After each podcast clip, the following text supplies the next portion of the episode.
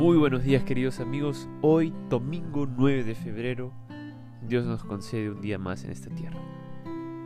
El tema de este día es propósito y el versículo está en Salmo 33, 11.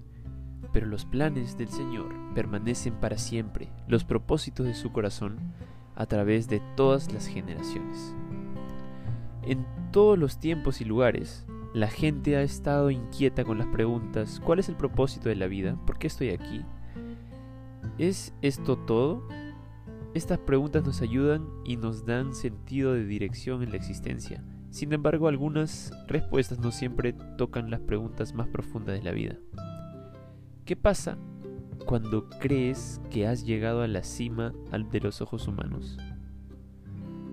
En primer lugar, se encuentra que la parte superior es inalcanzable, que si no lo fuera no podríamos mantenerla, y si pudiera, la mayoría de las veces no valdría la pena mantenerla. El famoso consejo cristiano, James Dobson, nos cuenta que cuando llegó al campus de la universidad donde se graduaría, se encontró con el trofeo de tenis para los campeones académicos decidió que grabaría su nombre en ese trofeo, y de hecho, tenía su nombre grabado en él dos veces. 15 años después de comenzar su vida profesional, un amigo encontró el trofeo detrás del edificio de la administración y en un montón de escombros, donde apareció su nombre. Este amigo tomó el trofeo, lo llevó a la casa, lo limpió y se lo envió. Sobre ese logro, el doctor Robson dijo, si la vida es generosa contigo, recuerda que todos tus trofeos serán tirados a la basura algún día. Los grandes triunfos pierden su brillo con el tiempo. Así es como funciona la vida. Tu éxito será borrado de los recuerdos. Eso no significa que debas intentar alcanzar el éxito, pero debes aprender a preguntarte por qué es importante para ti. ¿Mis trofeos son para mí o para Dios?